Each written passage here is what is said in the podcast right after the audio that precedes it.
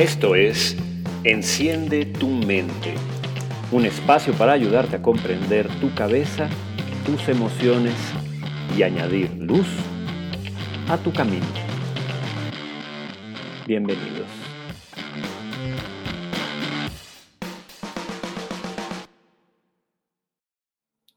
Eh, el problema con la creatividad es que la, la mayoría de la gente la siente un poco elusiva. Eh, porque dicen que no, ¿saben? Que, que, no se les da. Yo no soy creativo. A lo largo de los, de, los, de los años lo he escuchado un montón de veces. Yo soy un tipo que desde muy chico eh, dibuja, pinta, escribe, Em, y demás. Entonces, he escuchado este rollo toda la vida de qué, qué, qué, maravilla que tú eres creativo. Yo, yo no soy nada creativo, me dicen. Yo, yo no soy. Eh, y entonces yo desde, desde hace muchísimo tiempo he contestado, bueno, es que yo creo que todo mundo es creativo, todo mundo tiene el potencial creativo, pero, pero sin duda, sí, hay muchos que insisten en, yo no soy creativo, la creatividad no se me da, la creatividad no es para mí. Eh, ¿Lo han pensado ustedes? ¿Lo han pensado alguna vez? ¿Se lo han dicho alguna vez? ¿Se han enfrentado a una situación en donde eh, querían ser creativos eh, y no pudieron? Y entonces llegaron a la conclusión de esto no es para mí. Eh, y, creo, que es un, creo que es un error.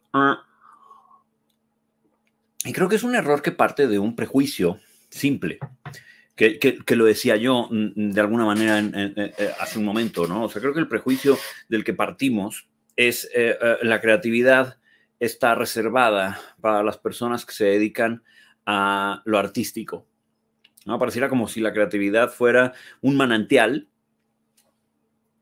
de no sé exactamente qué, de ideas, de em, energía, de inspiración, al que solamente tienen acceso eh, un determinado y selecto grupo de personas, eh, sobre todo los artistas, y entonces, bueno, ellos son creativos. El resto de las personas, eh, no. Y, pues, no, esto es un mito. Alejandro, no, es ni una cosa ni otra, o sea, con, con creatividad ni se nace ni se hace. es un poco de las dos es un poco de las dos. A ver, el, potencial creativo es inherente al ser humano. Ojo, que lo estoy llamando potencial creativo, no lo estoy llamando creatividad todavía. ¿Ok? Eh, con el potencial creativo nacemos todos los seres humanos. Em, definitivamente hay una serie de procesos, entre ellos uno de los más importantes, la socialización, eh, que alientan y, promueven eh, este, este, potencial creativo para convertirlo en, creatividad. Eh, así que la respuesta es, un poco una, mezcla, pero el potencial creativo lo tenemos todos. Y Melissa, ¿por qué nos sentimos inútiles? Bueno, sí, sí hay mucha gente que se siente inútil y eso podría ser un tema para otro live, pero yo creo que mucho tiene que ver eh, con, eh, expectativas falsas em, que nos depositamos a nosotros mismos y, con la creencia errónea de que eh, utilidad son, la utilidad se traduce en, desarrollar algo material, algo productivo o algo económicamente relevante. Em, y, no siempre es así, entonces pudiera ser, pero em, sería, sería interesante hablar de esto. Eh, entonces, bueno, em, Fíjate, fíjense lo que dice Silvia. Silvia Hernández nos da una pauta aquí interesante sobre el tema de la creatividad. Dice, en diciembre se me acabó la creatividad y estuve apática. Quiero volver a empezar. Estuve apática, Silvia y todos los demás ahí hay una clave importante de lo que se requiere para tener creatividad. Entonces, a ver, vamos, vamos por partes. No quiero apurar ni asentar una definición fija de creatividad, mm, ¿de acuerdo? Pero si intentásemos hacerlo, tendríamos que decir que la creatividad es la forma, el método, la, manera en la que eh, tratamos de desarrollar ideas eh, originales a partir prácticamente de la nada. Creatividad eh, es crear, desde luego, y crear. vamos a preguntarle a, vamos a preguntarle a, Google, ¿no?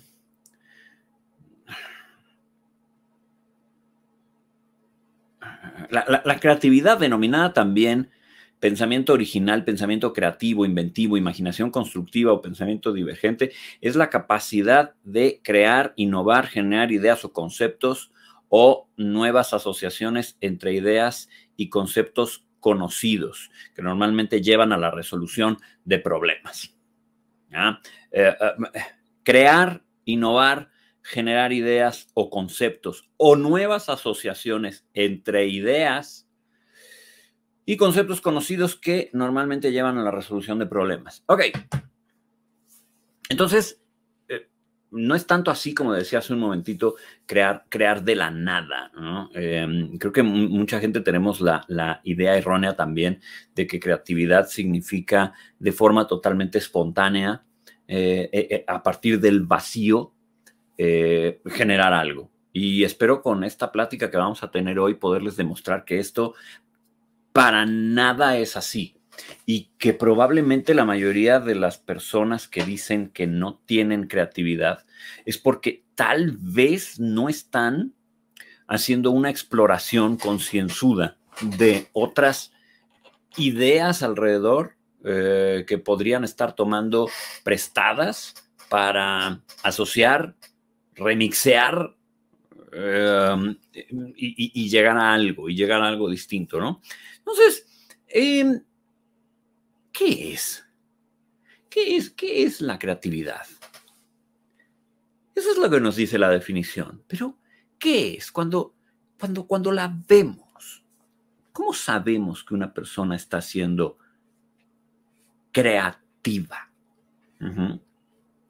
Em, usualmente porque la creatividad se nota no solo en generación de ideas, como si fuera una máquina, voy a decirlo así, como si fuera una máquina de hielos, se me ocurre la analogía, que le ponemos agua y saca cubitos de hielo al por mayor, todos igualitos y así. A ver, no necesariamente eso es creatividad. Tener muchas ideas no necesariamente es creatividad, aunque forma parte de. Em, ¿Por qué solamente tener ideas no es creatividad? las ideas pudieran ser solamente elementos desconectados entre sí, que no llegan a ningún lado, que no llegan a ningún sitio, que no se construyen en algo eh, usable. Y no me refiero a algo usable como material, ¿eh? me refiero a algo usable aquí, para mí la creatividad está profundamente asociada a la capacidad de pensar y de pensar correctamente, pensar racionalmente, pero además pensar con claridad, pensar con profundidad. ¿Qué se requiere para ser creativo? Vámonos para atrás en la historia del ser humano. Y esta historia que les voy a contar eh, es, en términos teóricos, pues, pues, pues la, la, la, historia de cómo se desarrolla una mentalidad humana.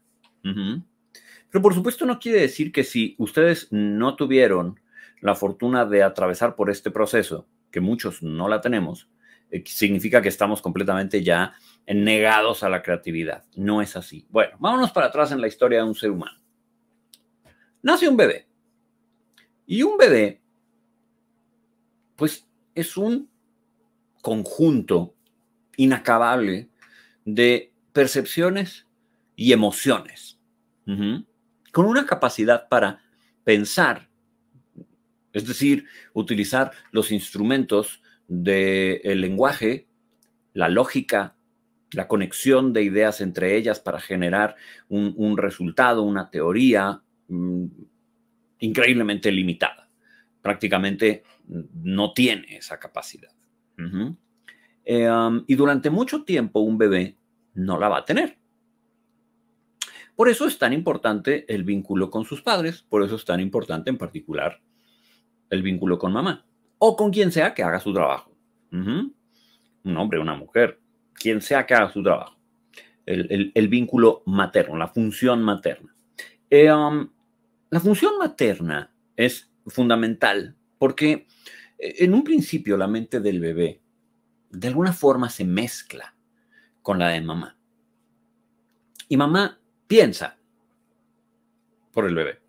Literalmente piensa por, toma decisiones por, toma, toma decisiones desde las más eh, eh, simples pero radicales como, como la alimentación, como muchísimas otras, pues, ayudarlo a procesar el, miedo, ayudarlo a procesar la incertidumbre, mm, ayudarlo a entender lo que ocurre a su alrededor.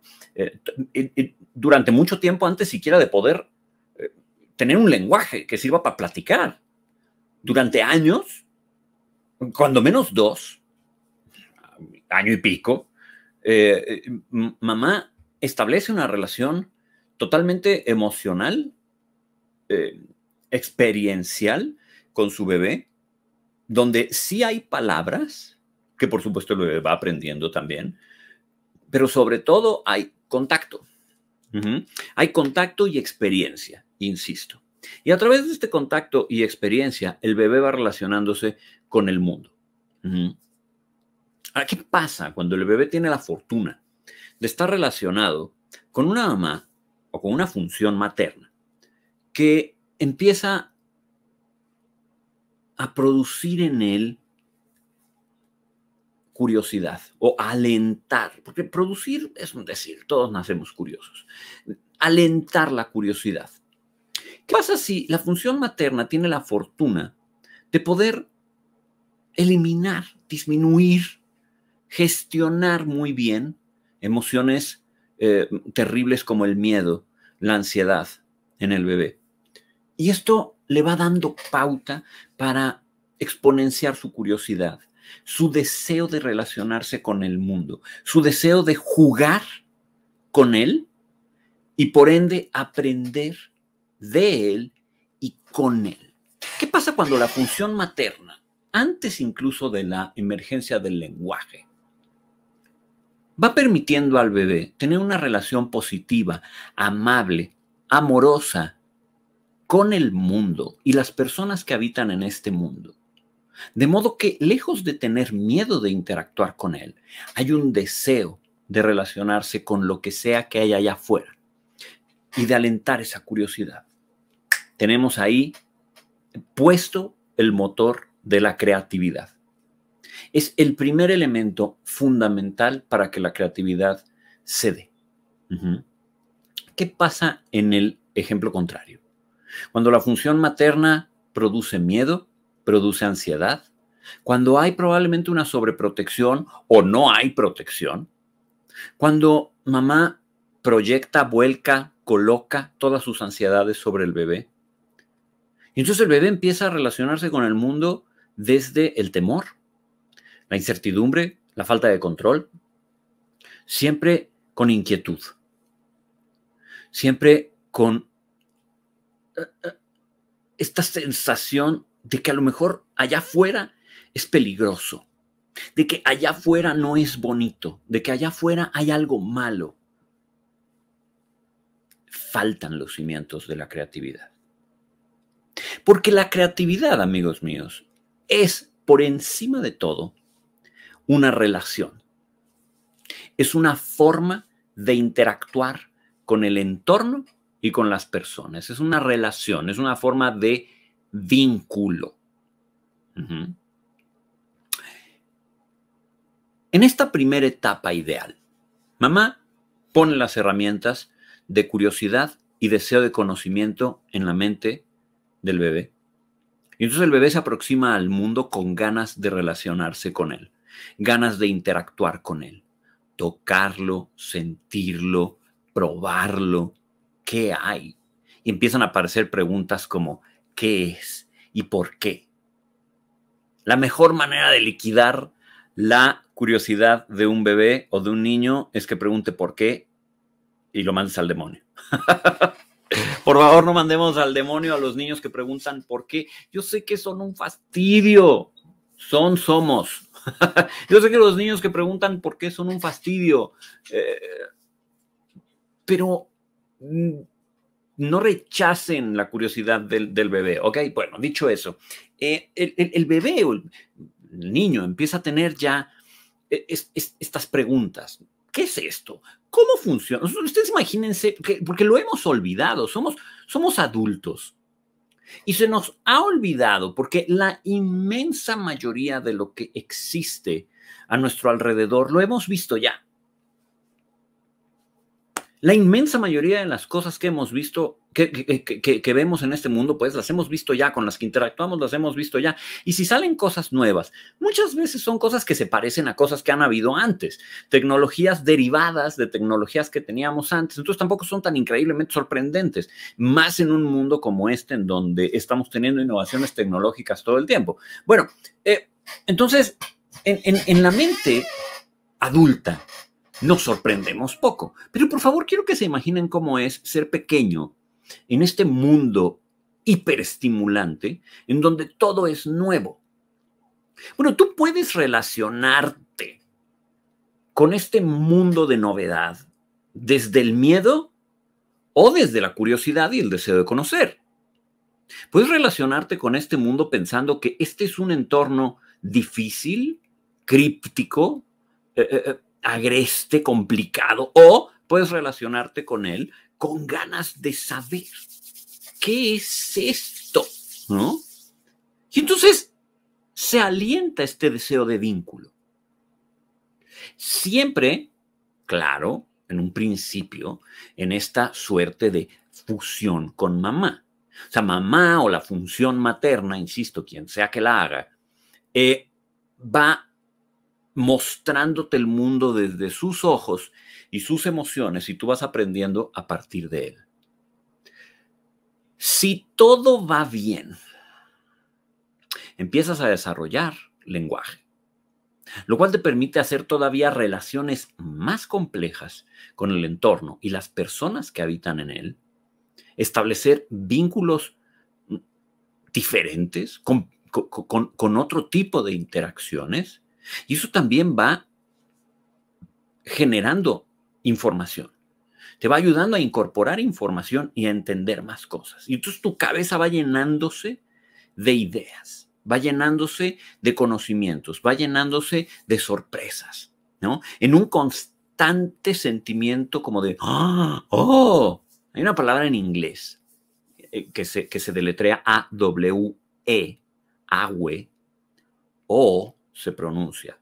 O, que significa básicamente, ah, es difícil de traducir al español, pero es como esta ah, gran emoción cuando ves algo y te sobrecoge y te lleva. Bueno, esto es, esto es una experiencia que vamos teniendo cuando somos muy pequeños, cuando desarrollamos el lenguaje, cuando nos relacionamos con otras personas y nuestro mundo se amplía a velocidades vertiginosas, Pero seguimos apegados a mamá. Pasa el tiempo y otra vez, si todo va bien, mamá hace lo que tiene que hacer, que es iniciar un proceso de individuación. Hijo, tú eres tú y yo soy yo. Ahora ten tú tus ideas. Pero no puedo. No, sí puedes. Y mamá, o la función materna, también la paterna, by the way.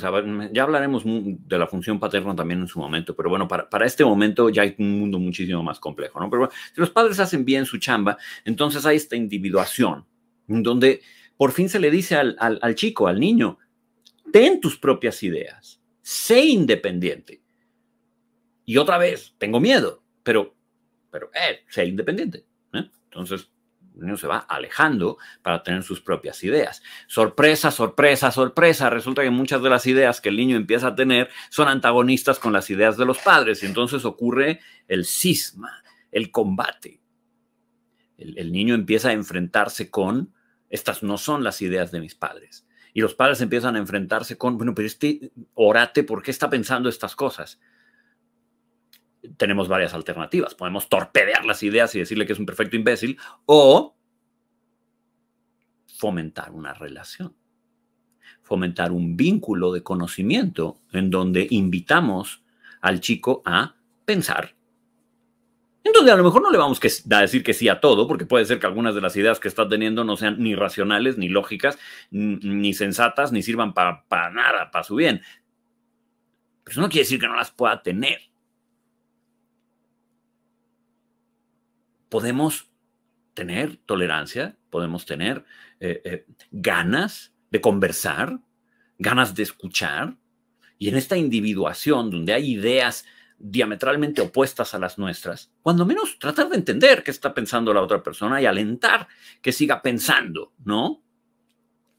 O podemos criticar, torpedear, destruir, con lo cual se solidifica prácticamente una vergüenza por tener ideas, ¿no? Una vergüenza por tener independencia, una vergüenza por pensar. Creatividad al demonio, ¿no? Pero si todo va bien y alentamos, por un lado, una relación, vamos construyendo el mapa, no sé si se están dando cuenta. Primero alentamos curiosidad y un deseo por relacionarse con el mundo de una forma amorosa. Entonces, el bebé empieza a relacionarse. Damos el lenguaje. El lenguaje permite construir pensamientos muchísimo más evolucionados, utilizar las herramientas de la lógica y otras más, razonar, pero sobre todo vincularse. A través del vínculo del lenguaje, el niño hace crecer su mundo, se entera de cosas, se empapa y empieza la maravillosa etapa del por qué.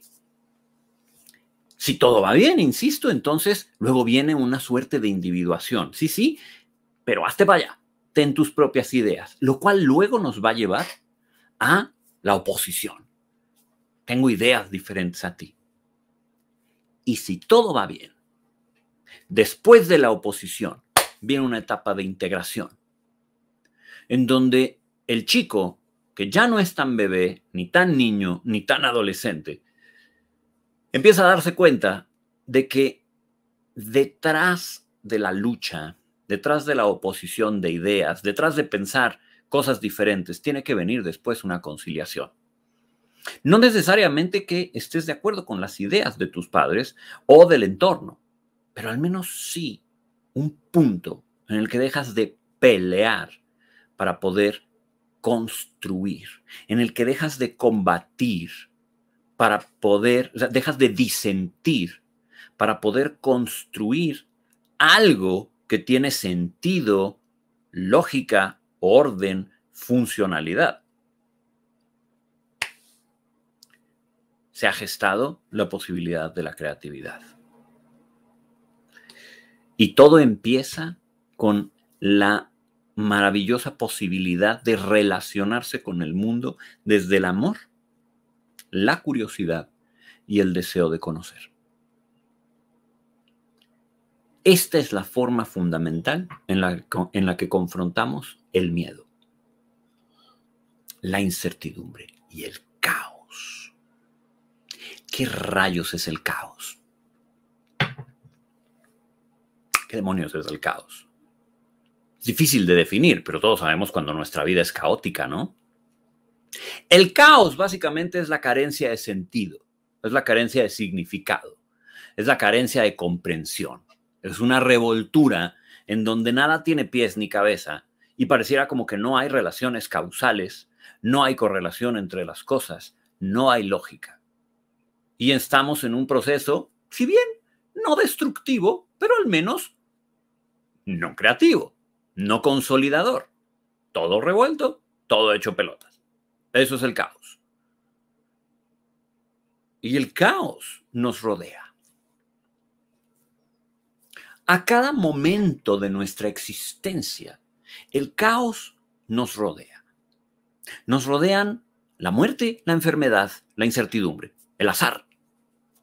Nos rodea la falta de conocimiento, una brutal falta de conocimiento. Eh, incluso las personas más inteligentes, más leídas, más cultas, tienen carencia de conocimiento porque ni siquiera para la mente más brillante del mundo existe la posibilidad de tener toda la información. ¿Recuerdan a Sócrates con su mientras más sé, sé que no sé nada? ¿No? Yo solo sé que no sé nada. Pues sí, eso es. Hasta la mente más brillante e informada tiene falta de conocimiento porque no podemos conocerlo todo, no podemos saberlo todo. Y eso básicamente nos inserta en una sensación de caos. Caos y descontrol, causa incertidumbre. Más allá de si todas las cosas sí pasan por algo o no, no lo sé, no me he definido en ese sentido. Mientras más leo al respecto, menos seguro estoy de, si las cosas pasan por algo o no. No me, puedo definir claramente. Eh, una parte de mí cree que sí, otra parte de mí se está dando cuenta que tal vez no, pero no lo sé. Em, pero, pero hay la impresión de que, de que el mundo es, es caótico, ¿no? Nuestras relaciones humanas, nuestras relaciones de pareja, nuestra familia, peleamos, gritamos, nos dejamos de entender, la política, la salud, la pandemia. Pero tenemos una herramienta maravillosa que nos permite relacionarnos con todo esto, que es nuestra capacidad de pensar. Entonces, vámonos alejando de la idea de que creatividad es hacer arte. O de que creatividad es tener ideas a mansalva. Pa, pa, pa, pa, pa, pa. Como fábrica de hielos, todas a destajo y todas igualitas. Vamos alejándonos de esa idea, que no es cierto. Y vamos acercándonos un poco más al concepto de que creatividad tiene que ver con la posibilidad de generar o reunir elementos para hacer algo original, nuevo, distinto. Pero este algo puede ser un pensamiento. Este algo puede ser un modo de relación, puede ser una forma de vínculo. Este algo puede ser una manera de utilizar el lenguaje. Puede ser una manera de hacer contacto con otros. Puede ser la manera en la que eh, decides levantarte en la mañana y la actitud que tomas. Puede ser la forma en la que te preparas el desayuno. Pues es la forma en la que rompes una rutina o generas una nueva. Esa es la forma en la que eliges las palabras con las que vas a conversar con tu pareja esta mañana. Y puede ser la forma en la que haces una extraordinaria pintura, escribes un libro, haces una partitura musical. Puede ser la manera en la que haces un descubrimiento científico radical. Solo que es tan triste que nos dediquemos a descartar muchas de las cosas que nos pasan día a día como no creativas por el solo hecho de que no son artísticas o reconocidas como creativas por los demás o por nuestros altísimos y absurdos estándares. El solo ejercicio de tomar conceptos, em, inspiraciones de otras fuentes, hacer una suerte de mezcla y extraer algo nuevo, ya es creatividad. Y es un milagro extraordinario. Entonces, no me vengan con, yo no soy creativo. Más bien, tal vez no estás siguiendo los pasos. O tal vez te estás convenciendo de que no eres creativo o creativa y entonces por eso no puedes serlo. Ahora, como les decía hace rato, si no tuvimos la suerte de experimentar este escenario ideal que les platicaba hace rato de, de desarrollo infantil y luego adulto, nosotros podemos de alguna forma generarlo. Los elementos indispensables para que haya creatividad son amor, curiosidad y deseo de conocer. Sin estos tres mínimos es muy complicado ser creativo. Así que vamos a empezar por ahí. ¿Quieres desarrollar tu creatividad? Necesitas trabajar cosas como el pesimismo, cosas como la negatividad, cosas como la envidia, cosas como los celos, cosas como el enojo, la rabia, el odio, la indiferencia, el cinismo.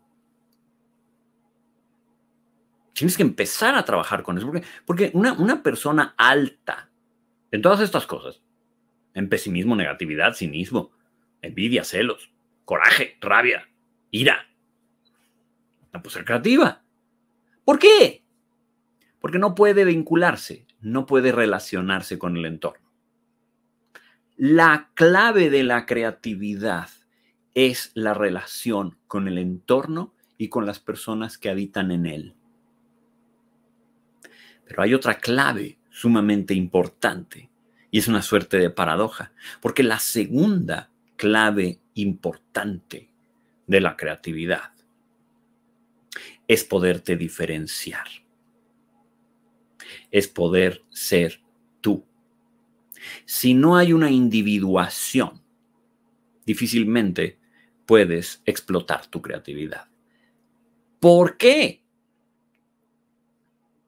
Porque estás constantemente pensando igual que los demás, imitando, copiando o profundamente preocupado por cómo eres visto, considerado, si eres amado, rechazado, si les interesas o no, en una suerte de fusión simbiótica con los demás. A lo mejor ya no con mamá, pero sí con tu pareja, con tus compañeros de trabajo, ¿no? Em, Irma, e, efectivamente es, curiosidad, es amor, deseo de conocer y curiosidad. El deseo de conocer y la curiosidad surgen del amor.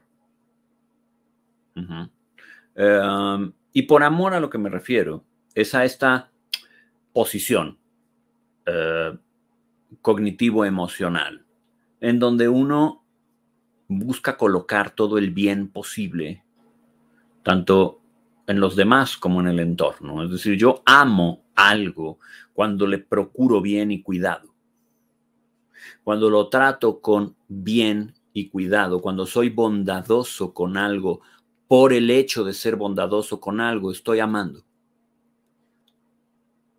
El amor como tal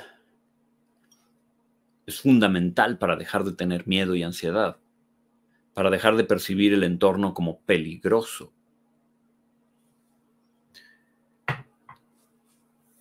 Voy a ponerles un ejemplo de mi, de mi propia historia, ¿de acuerdo? Sutil pero relevante. Yo soy una persona quisquillosa para comer. Todo, todo aquel que verdaderamente me conoce sabe que soy una persona altamente quisquillosa para comer. Y con 45 años, eh, tremendamente menos que cuando era niño. Mi, mi, repertorio de alimentos cuando era niño era, era verdaderamente tan pequeño, era increíblemente frustrante para cualquier persona. Ahora, aquí el problema es que no era un simplemente no quiero probar, sino que era una, era una situación de franco rechazo frente a muchísimas cosas, muchísimos alimentos. Em, algunos los fui venciendo conforme crecí, pero otros, otros fueron terribles. El picante, por ejemplo, terrible. Las salsas, nada que ver. Las cremas, pero por ninguna razón. Establecí una relación de desconfianza rechazo e incluso a veces hasta enojo con ciertos ingredientes culinarios. Desde los, algunos simples hasta algunos muy complicados. Camarones, era imposible que comiera. Em, qué sé yo, es que la lista era interminable. Ahora, vamos a poner a Jorge con 22 años, con 23 años, a cocinar.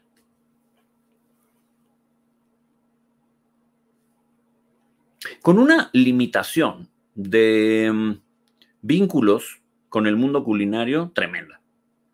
Con un poquísimo deseo de aprender cosas nuevas. Con muy, muy, muy, muy, muy poca curiosidad. Ansioso, quisquilloso, cerrado. Vamos a poner a Jorge a cocinar. Y básicamente todos tenemos que cocinar más tarde o temprano. ¿No? Sería, bueno, sería útil, no, sé si tenemos que, pero sería útil que cocináramos. Eh, bueno, pues Jorge cocinaba eh, pechugas asadas y arroz al vapor todos los días de su vida.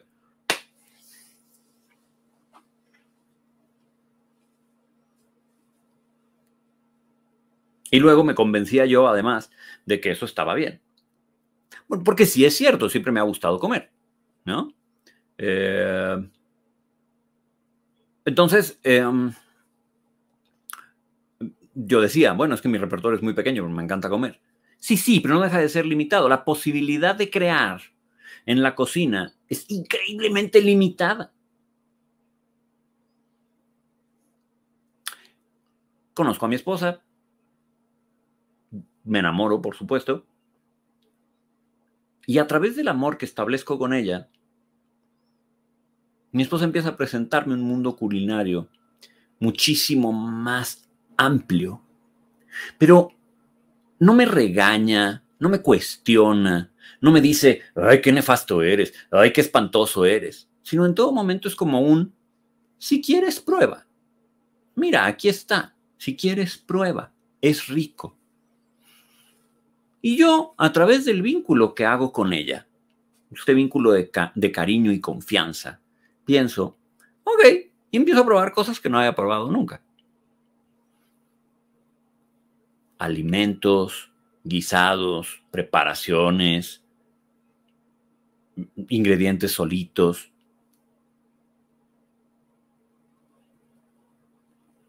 El... ¿Qué fue? El fin de semana. Comí los chilaquiles más ricos que haya comido en muchísimos años. Picantes de amales.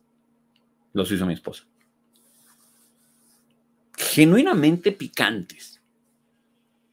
Y por fin maravillosos.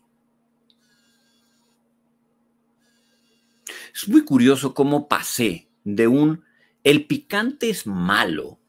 De, de veras, ¿eh?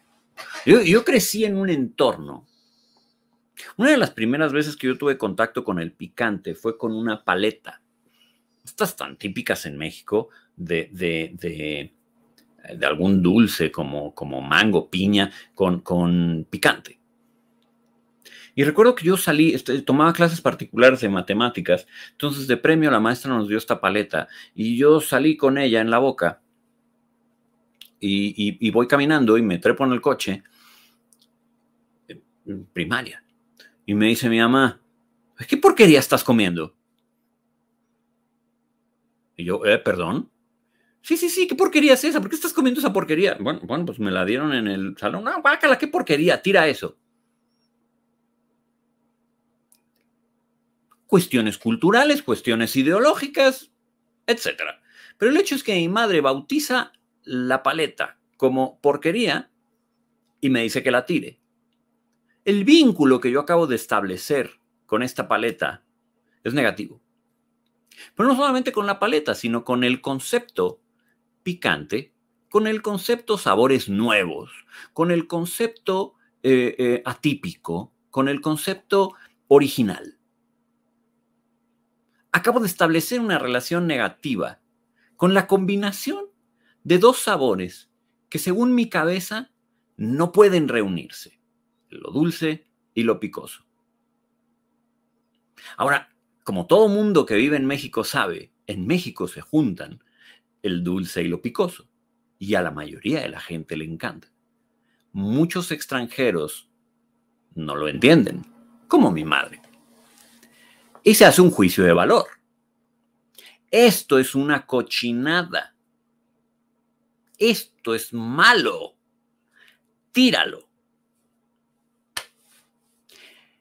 No quiero que parezca que le estoy echando la culpa a mi madre porque la verdad no la tiene. Mi madre era una persona encantadora, es una persona encantadora, que, que fomentó en mí una profunda curiosidad. O sea, vamos, a ver, eh, eh, eh, soy escritor y soy dibujante y, y en fin, y se lo podemos agradecer básicamente a ella. Ojo, no estoy diciendo nada, solamente estoy poniendo como un ejemplo de lo interesante que es cuando se genera un vínculo negativo con una parte del entorno,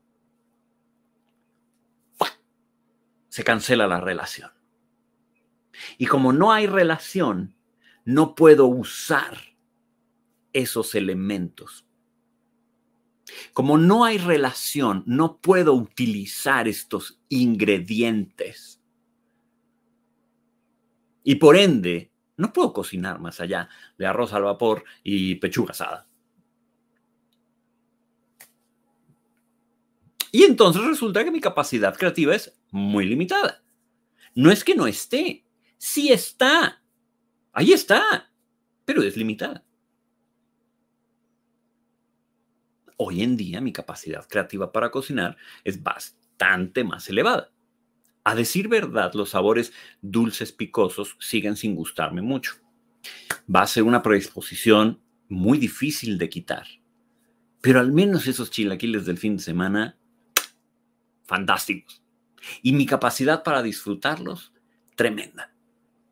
Se amplía exponencialmente. Este, e, e, este desarrollo de ideas. Porque ahora el contacto con el mundo surge a partir de, de, estas ganas de conocer, de estas ganas de integrar, de estas ganas de saber. Pero sin la diferenciación, sin la individuación, tampoco hay creatividad. La individuación es la que le permite a un ser humano decir, este soy yo, estas son mis ideas. Estas ideas parten de aquí y son diferentes. ¿Se han dado cuenta que la mayoría de las ideas revolucionarias en el mundo han sido resultado de una oposición? ¿Se han dado cuenta cómo han sido sistemas que surgen en combate con otros sistemas?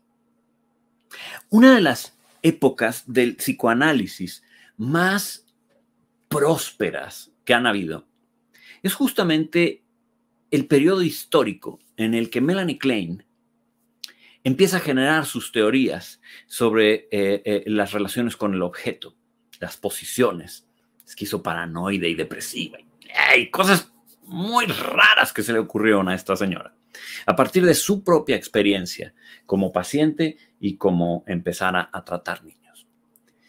Y en la misma época exactamente, la hija de Sigmund Freud, Ana, también está generando ideas y teorías y son muy diferentes a las de Melanie Klein. Entonces Melanie Klein, Ana y el mismo Freud entran en una batalla encarnizada por probar quién tiene razón. Y es una batalla terrible, donde pasan unas cosas de miedo. Y curiosamente, es una época fértil y fructífera en el conocimiento del psicoanálisis, porque a partir de ahí se genera un rompimiento. Y tenemos diferentes escuelas de pensamiento. Y unas tienen unas ideas y otras tienen otras ideas, pero entonces luego vienen otros y revolucionan las ideas de unos, y entonces tenemos a los post-kleinianos y, y así, pa, pa, pa, pa, pa, pa. O podíamos habernos quedado solamente con las ideas de Freud y seguramente ya no habría psicoanálisis. Porque si bien Freud sigue siendo relevante, hay muchas cosas de Freud que no aplican. Ya no aplican. A Freud se le debe leer más o menos por ahí. Bueno, se le debe leer todo si quieres y te interesa, pero realmente las ideas que permanecen o podrían permanecer de él son a partir de 1900, 26, 23 y demás. O sea, antes mm, es un poco extraño, pero bueno, eh, y, hay mucho detractor que dice que todo Freud ya es una estupidez. No estoy de acuerdo. Em, con muy pocas herramientas científicas, el hombre tuvo una imaginación próspera y no está equivocado, incluso desde la neurofisiología, en algunas cosas que se le ocurrieron y algunas cosas que remixeó de otros que quiero llegar para allá antes de que se me acabe el tiempo. El caso es que esta época de combate genera uno de los momentos más prósperos en la historia del psicoanálisis, más fructíferos, en donde de pronto se exponencia el conocimiento, se exponencian las teorías, se exponencian los modelos. La oposición que surge a partir de la individuación es necesaria para crear, pero tiene que culminar en un proceso de integración. Algo que ocurre mucho, por ejemplo, en la época actual, me parece, y esto es un, esto es un comentario personal, ¿ok? Creo que uno de los problemas fundamentales de la época moderna es que es muy combativa, muy crítica y muy juzgona, pero poco creativa. ¿Por qué? Porque no está reuniendo, no está generando eh, eh, conclusiones. Está protestando y está quejándose y está diciendo que está mal. Está señalando muchas cosas como malas. Me parece bien. Bueno, ah, no, como malas no es buena idea que estamos moralizando el discurso y la ideología, ¿no? Tampoco es tan bueno. A lo que me refiero es que a ver, me parece adecuado y me parece conveniente y vamos a alzar la mano y decir esto no me gusta, con esto no estoy de acuerdo, con esto no comulgo. Eh, eh, eh, sí quiero corregir eso, no necesariamente decir esto está mal, esto está mal, esto está mal, porque también eso es moralizante y es un poco peligroso. Pero podemos alzar la mano y decir no estoy de acuerdo. Y ¿Y a qué hora hacemos un consenso? ¿Y a qué hora llegamos a, un, a una reunión de ideas? ¿Y a qué hora llegamos a una propuesta de caminos? ¿Y a qué hora nos ponemos de acuerdo entre todos para, entender y, y, para crear? Ah, no, no podemos quedarnos solamente en la fase de oposición. Pero si detrás de la fase de oposición viene una fase de conciliación, se cierra el círculo de la creatividad. Es decir, tengo amor curiosidad y deseo por conocer, de modo que establezco vínculos de relación con el entorno y las personas. Esos vínculos de relación me permiten adquirir información, me permiten adquirir conocimiento, me permiten llenar mi mente de complejidad. Y entonces en esa complejidad, de manera totalmente natural, van a generarse conceptos e ideas. Si logramos una verdadera individuación de los otros y dejamos de estar en un pensamiento maquinal, eh, eh, grupal, en donde no hay originalidad. Podemos pensar por nosotros, lo cual a veces nos va a llevar a la oposición, a decir, no estoy de acuerdo, o hay otra manera de hacerlo, o se me ocurre algo distinto. Y a partir de ese se me ocurre algo distinto. Luego viene una época de calma reunión, integración. Surgen las ideas. Así que la pregunta es, Jorge, ¿y cómo puedo ser más creativo? ¿Cómo puedo ser más creativa? Bueno, evidentemente en una plática de una hora es difícil contestar la pregunta, pero al menos espero haberles podido poner la base aquí. Necesitas amor, necesitas ganas de conocer y curiosidad para poderte relacionar con el mundo y aprender de él y tomar de él. Si, no quieres relacionarte con el mundo, mm, dile adiós a la creatividad. Si no quieres relacionarte y vincularte con el mundo y con las personas del mundo, entonces dile adiós a la creatividad. No, no puedes tener creatividad si no te relacionas. Es de una manera genuina con los demás y con tu entorno. Ahora, si logras relacionarte con los demás y el entorno y a través del lenguaje y otras herramientas adquieres conocimiento, viene este momento de originalidad en donde te permites oponerte y consolidar, oponerte individualizarte y luego reunir. Y luego generar a partir de una eh, estructuración que por lo regular tiende a ser estética. Por eso tal vez la creatividad está tan relacionada con el arte. En el arte la estética es muy evidente. Pero déjenme decirles que en un pensamiento racional también está presente la estética, porque hay belleza, hay belleza en un pensamiento racional, hay armonía, las partes que componen el pensamiento se llevan entre ellas, entonces esta armonía eh, insinúa belleza. Y, en una relación con, alguien, en una relación, en un vínculo afectivo, con amigos, con, compañeros, con pareja, con padres, en fin, con animales, en, un vínculo afectivo. Eh, eh, también, también vemos, vemos esta reunión. También vemos eh, justamente esta, esta armonía y esta belleza. Una, una relación amorosa, afectiva, sensata, es muy hermosa. No de una manera eh, eh, visual o de, una manera eh, material, pero sí de una manera sentimental, intuitiva. Entonces, sí creo que la belleza, la armonía, está imbuida en, la creatividad. Creo que, creo que así nos damos cuenta de que algo es creativo, porque, porque tiene cierta armonía y, hermosura, ¿no? Y créanme, desde la oposición, la destructividad y la pura crítica, no se puede hacer armonía. Por eso es que la parte final en la que por fin el pensamiento se vuelve creativo es cuando hay estética, es cuando hay belleza. Pero tiene que pasar primero por, un momento en el que decimos, ¿no hay algo más? Ahora, para terminar la plática de hoy. He estado mencionando varias veces una palabra por ahí que a lo mejor la han pescado, que es mezclar y remixear. Remix es en inglés. Remix simplemente es mezclar. Miren, no hay verdadera creatividad sin inspiración.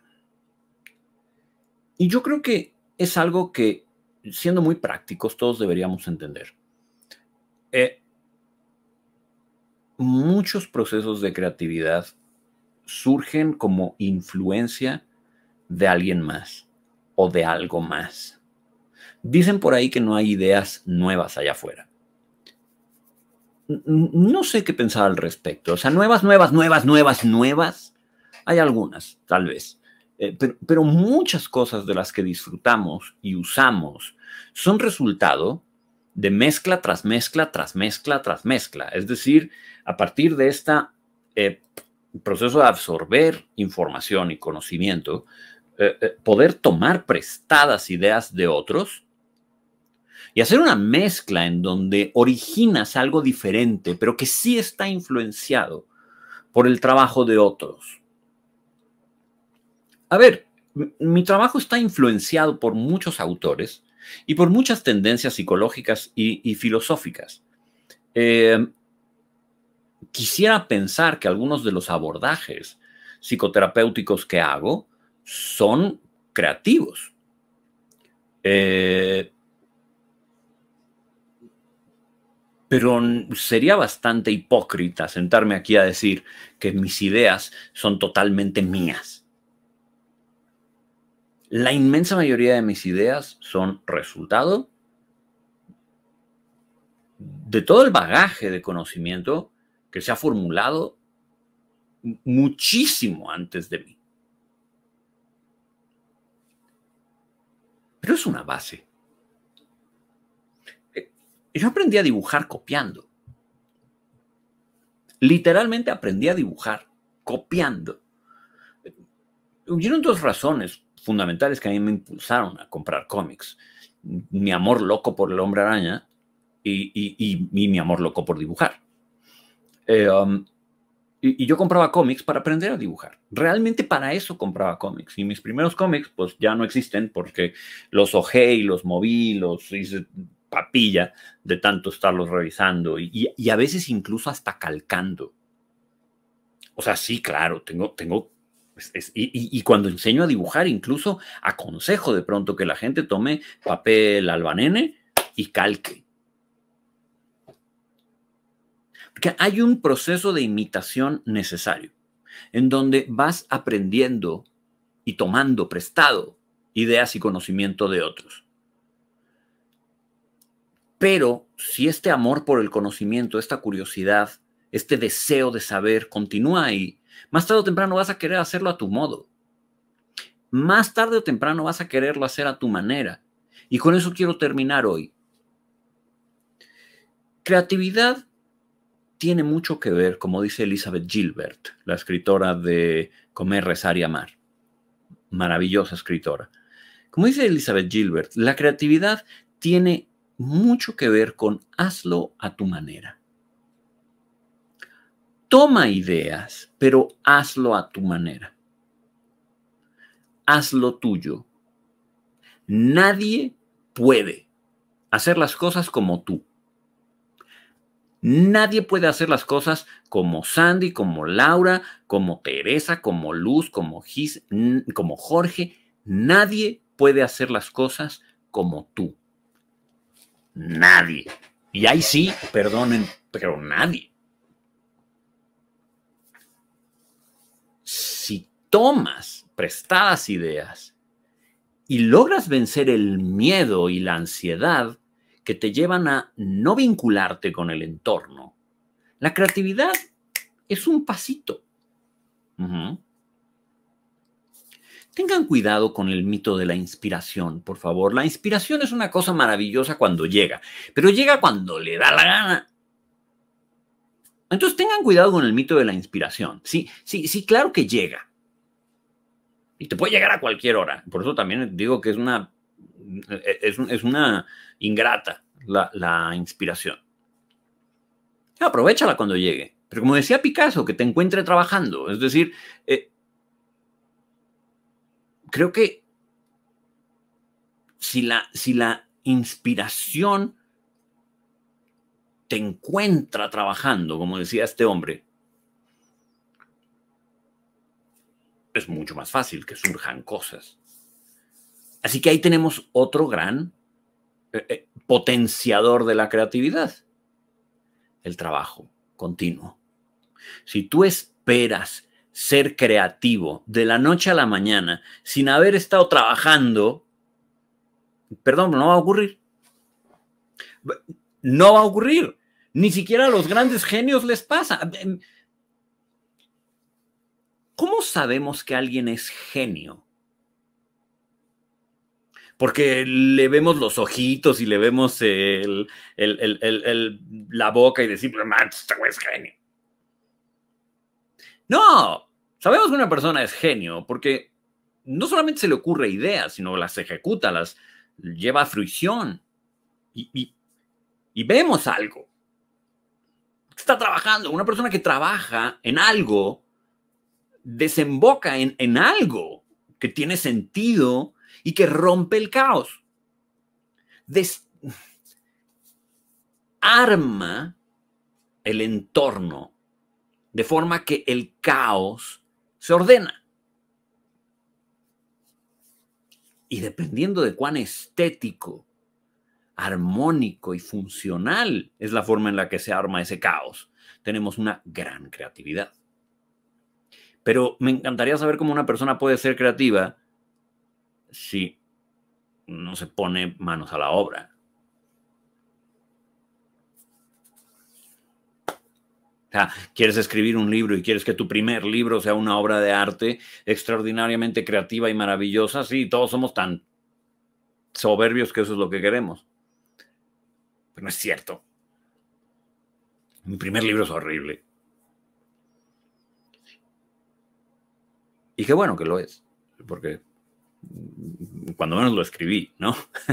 en fin. No te canses. Si quieres ser creativo, tienes que trabajar un chorro. Pero tienes que hacerlo desde este deseo por conocer, integrarte y relacionarte con el entorno. La relación es todo, el vínculo es todo. El vínculo es el vehículo fundamental de la creatividad. Sin vínculo no va a haber creatividad.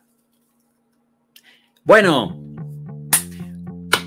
besos, abrazos, bonita noche, gracias por acompañarme y por hacer este espacio de las, de las um, highlights, se dice en inglés, de los momentos eh, maravillosos de mi semana. Que les vaya muy bonito. Descansen.